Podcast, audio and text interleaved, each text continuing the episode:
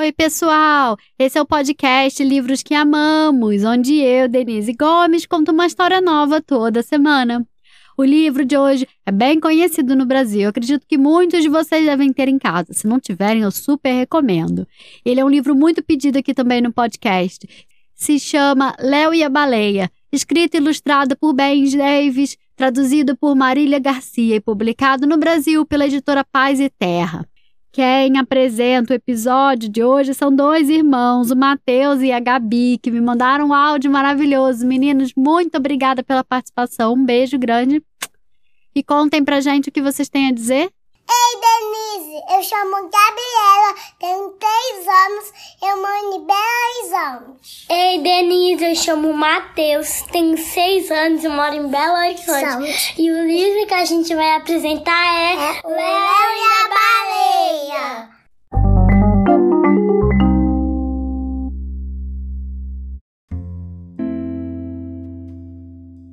Léo morava com o pai e seis gatos na beira do mar. Todas as manhãs, seu pai saía bem cedo para um longo dia de trabalho em seu barco de pesca. Ele só voltava quando já estava escuro.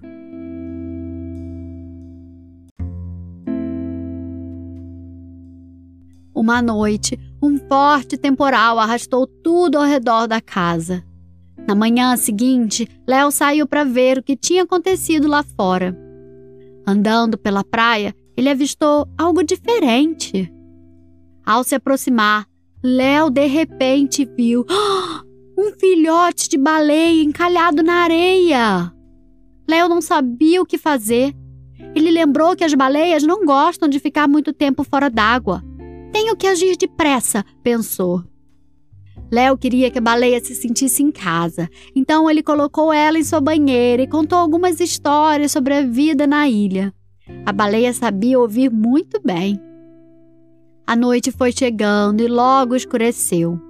Léo estava com medo de seu pai ficar bravo com a baleia na banheira.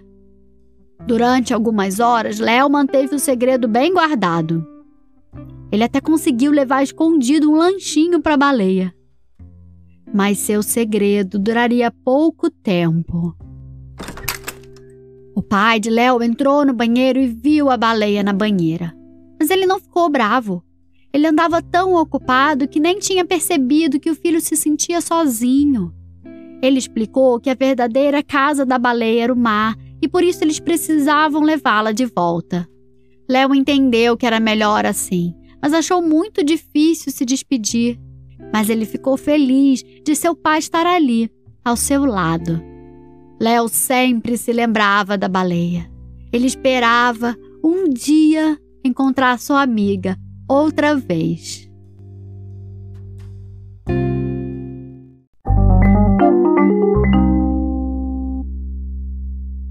E aí, gostaram da história? Esse livro se chama Léo e a Baleia, escrito e ilustrado por Bendy Davis, traduzido por Marília Garcia, publicado no Brasil pela editora Paz e Terra. É um livro lindo, as ilustrações são maravilhosas, eu super recomendo vocês terem em casa.